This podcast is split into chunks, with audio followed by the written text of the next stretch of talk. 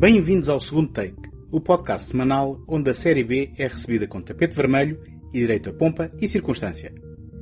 Meu nome é António Araújo e esta semana o segundo take é amaldiçoado por A Múmia, tanto na sua versão moderna com o Tom Cruise, estreada a semana passada no cinema, como no original de 1932 com o mítico Boris Karloff. O episódio de hoje é apoiado pela Take Cinema Magazine, a dar cinema desde 2007, com o intuito de oferecer uma alternativa cultural completamente gratuita. Em www.take.com.pt encontram críticas, artigos, passatempos, trailers e todos os números editados da revista.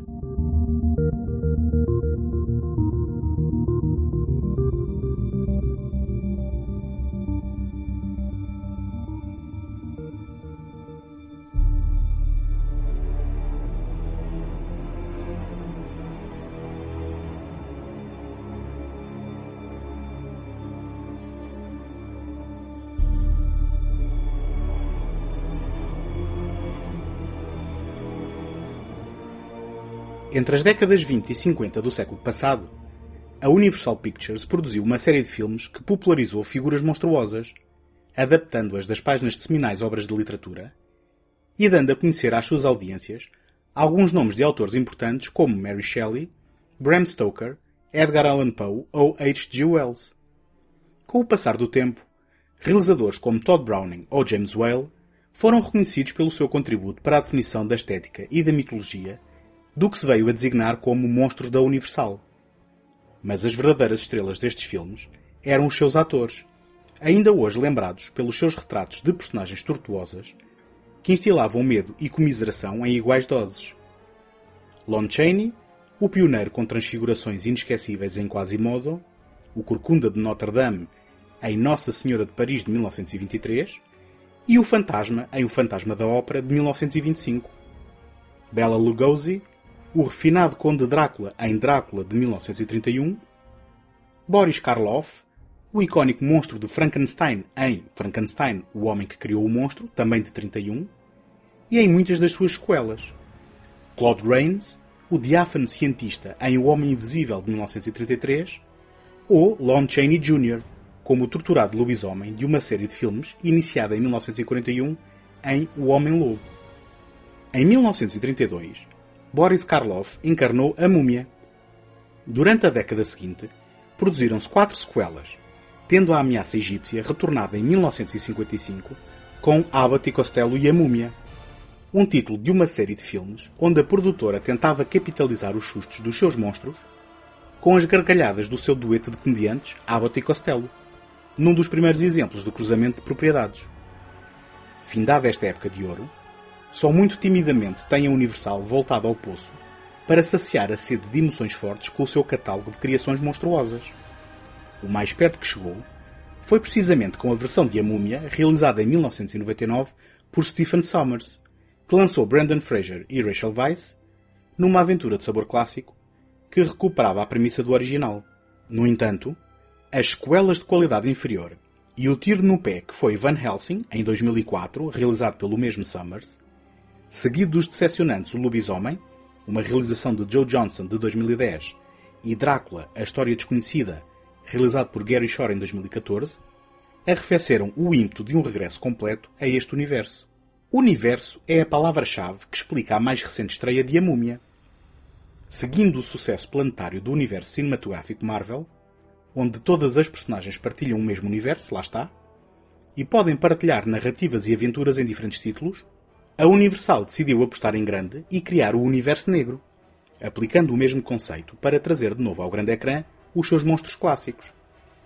Ainda antes da estreia de A Múmia, com a mega estrela Tom Cruise no principal papel, secundado por Sofia Boutella e Russell Crowe, e de se conhecerem as reações da crítica e os resultados de bilheteira, foram anunciados os planos para a produção de A Noiva de Frankenstein, o único título com estreia já planeada para fevereiro de 2019, o Homem Invisível e Frankenstein, com Angelina Jolie, Johnny Depp e Javier Bardem nos principais papéis, respectivamente. E assim vai o estado do cinema comercial norte-americano. Filmes planeados cinicamente, com audiências adolescentes em mente, constituídos por narrativas em aberto, mais preocupadas em preparar novos títulos do que em contar uma história satisfatória. É a vitória da experiência televisiva serializada sobre a experiência cinematográfica, da narrativa sobre a estética, da ação sobre a caracterização de personagens e da velocidade sobre o tom. Mas estou-me a adiantar.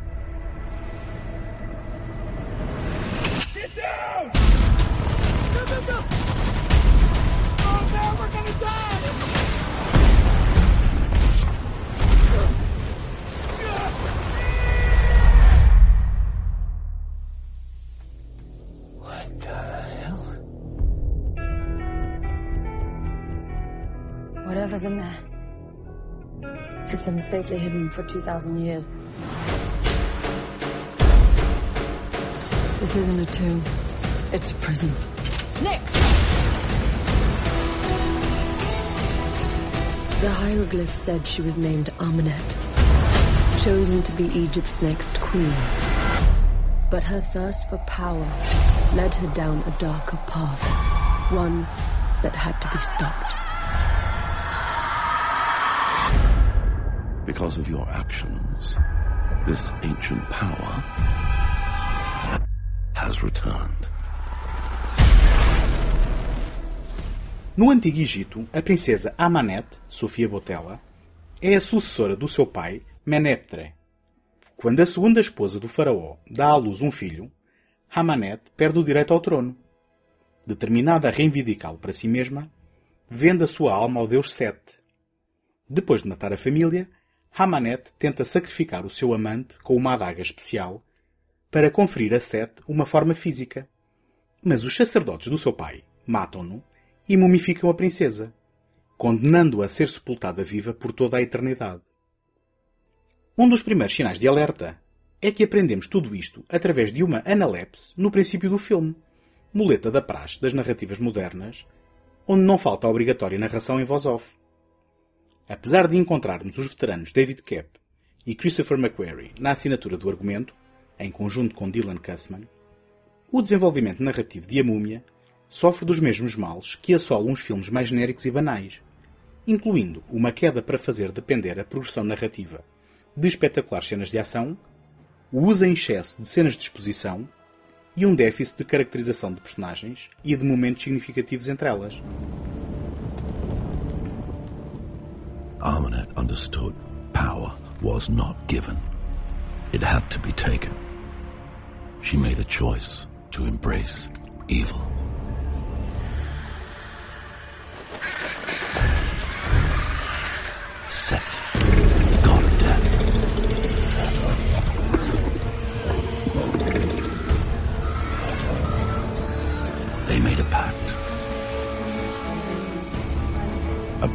That would unleash darkness itself.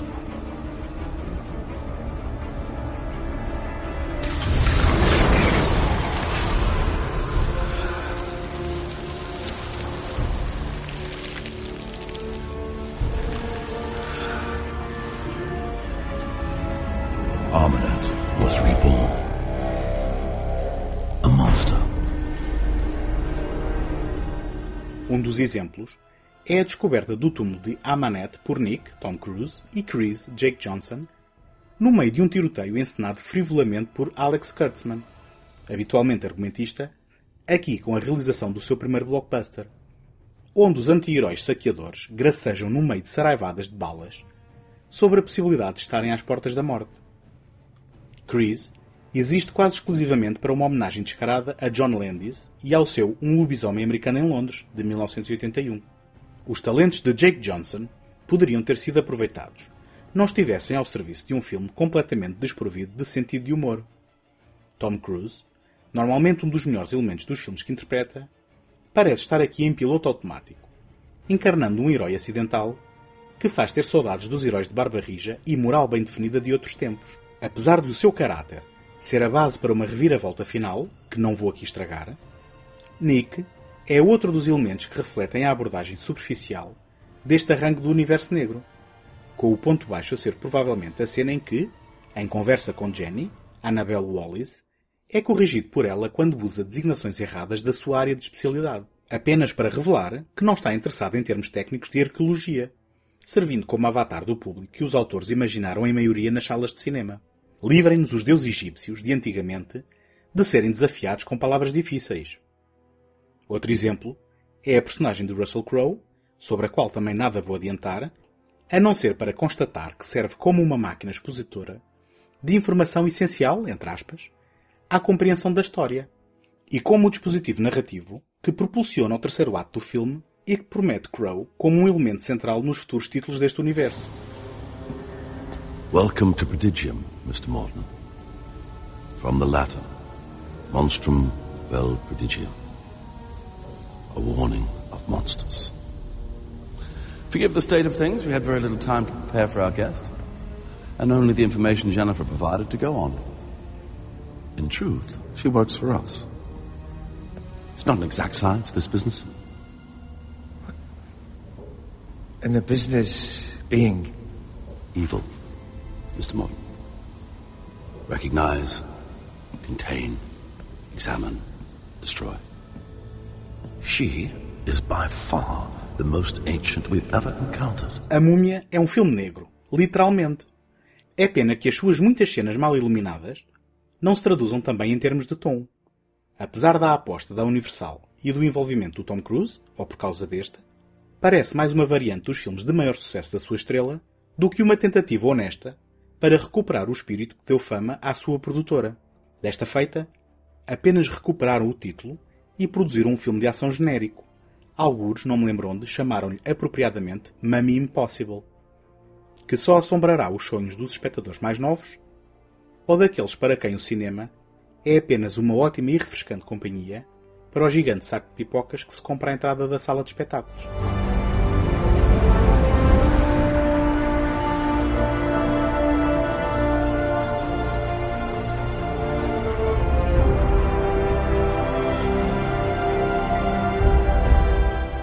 A vossa opinião é muito importante para o segundo take. Peço-vos que deixem uma crítica positiva no iTunes para ajudar a dar visibilidade ao programa. Se conhecem quem possa gostar do que aqui faço, partilhem o podcast e ajudem-me a chegar a mais pessoas. Se estão a ouvir este programa pela primeira vez e gostam do que ouvem, podem subscrever o segundo take em qualquer plataforma ou sistema, via iTunes, Stitcher, RSS ou qualquer aplicação da vossa preferência. Podem também visitar a página segundotake.com, seguir-me no Facebook e no Instagram e enviar as vossas opiniões e sugestões para segundotake.gmail.com.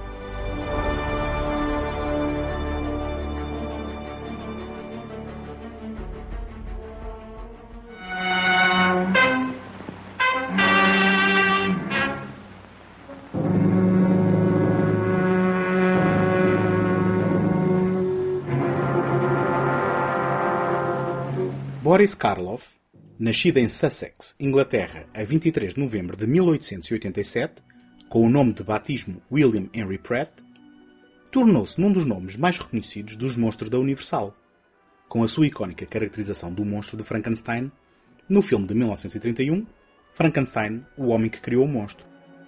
A personagem, que repetiria nas sequelas A Noiva de Frankenstein e O Filho de Frankenstein, em 1935 e 39 respectivamente, apesar de não traduzir fisicamente as descrições de Mary Shelley no texto original, é a representação definitiva da criatura e a imagem que nos ocorre quando nos lembramos dela. Mas ainda antes destas sequelas, aquele que era conhecido como Karloff the Uncanny tinha oferecido mais uma criatura inesquecível para a galeria de monstros, a múmia Imhotep.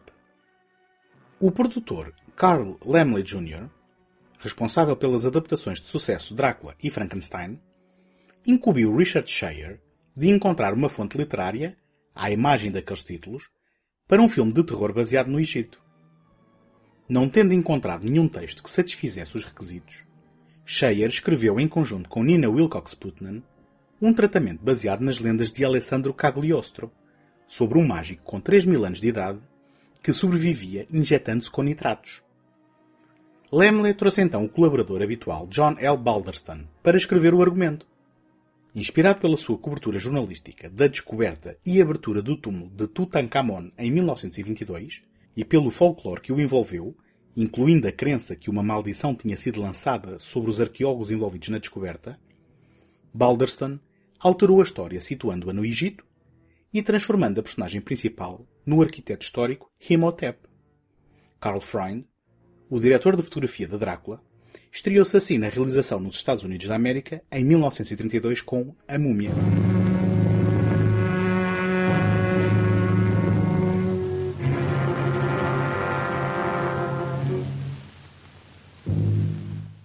Death, eternal punishment for anyone who opens this casket.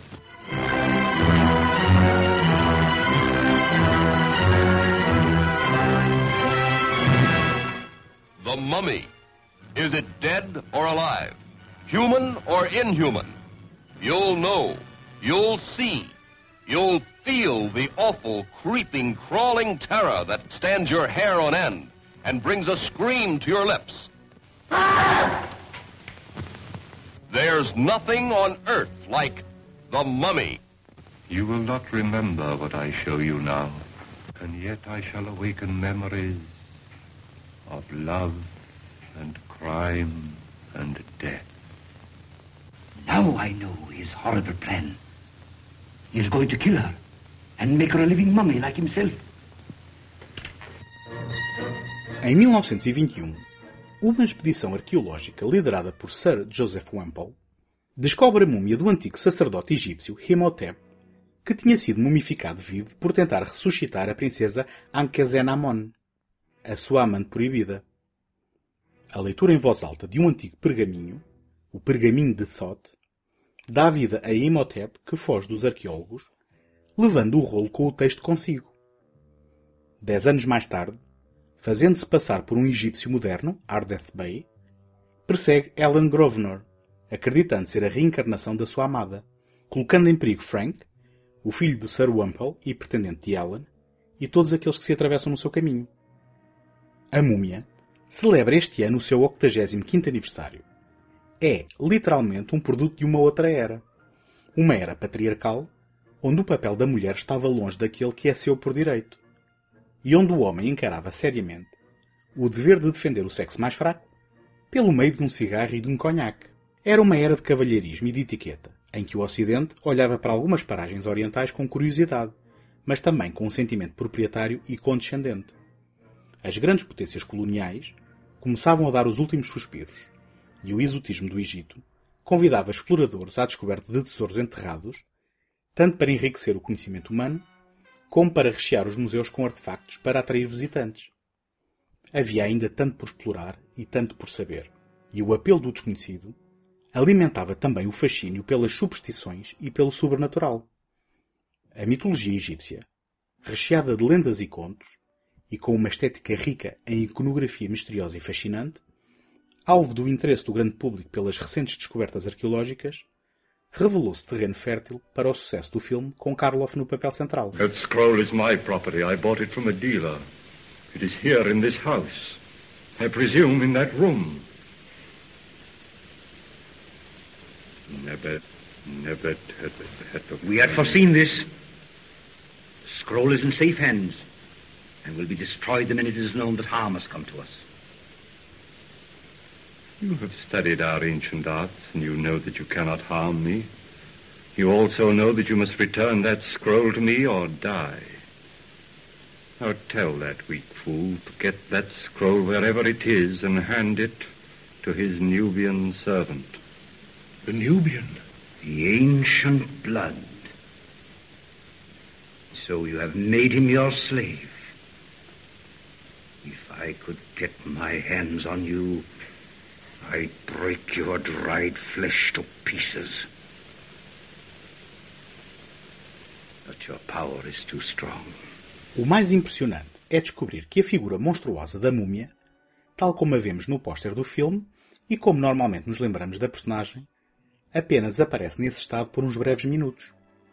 Depois de ressuscitado, Imhotep faz-se passar por uma pessoa normal, o que oferece a oportunidade a Karloff para interpretar a sua personagem sem a obstrução de uma pesada maquilhagem. E o ator faz por merecer o estatuto icónico que viria a ganhar através da sua expressividade. Suportado por uma história relativamente básica, incluindo uma longa analepse que mostra os acontecimentos passados no Antigo Egito entre Imhotep e a princesa sua amante, que ainda assim era mais longa antes de ser cortada pelo realizador, Karloff revela-se ameaçador de uma forma insidiosa e subtil.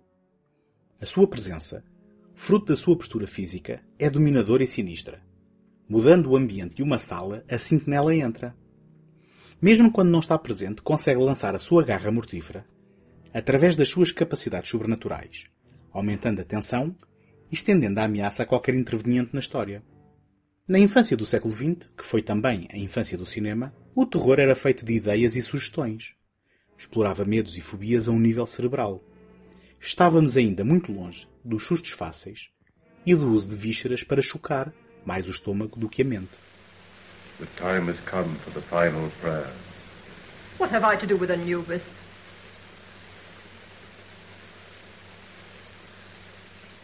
The ancient rites must be performed over thy body. And then I will read the great spell with which Isis brought Osiris back from the grave. And thou shalt rise again. No.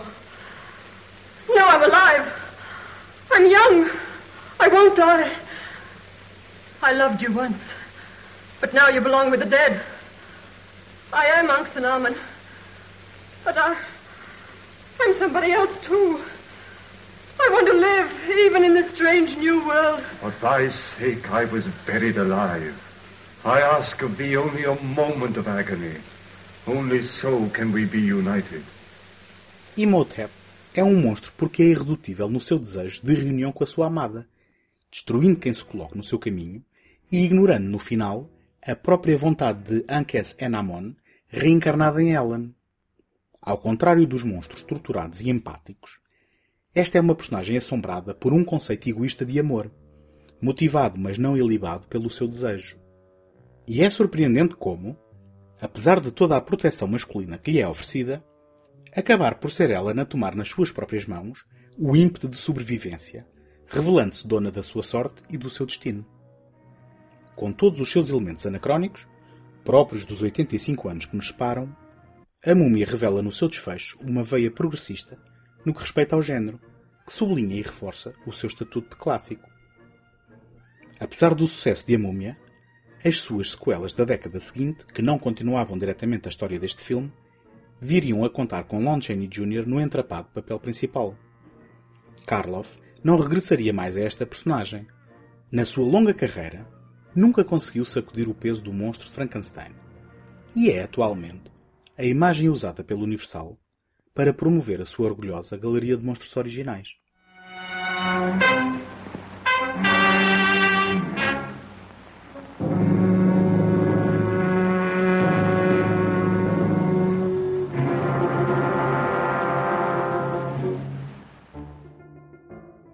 Encontramos-nos na próxima semana. Até lá, boas fitas!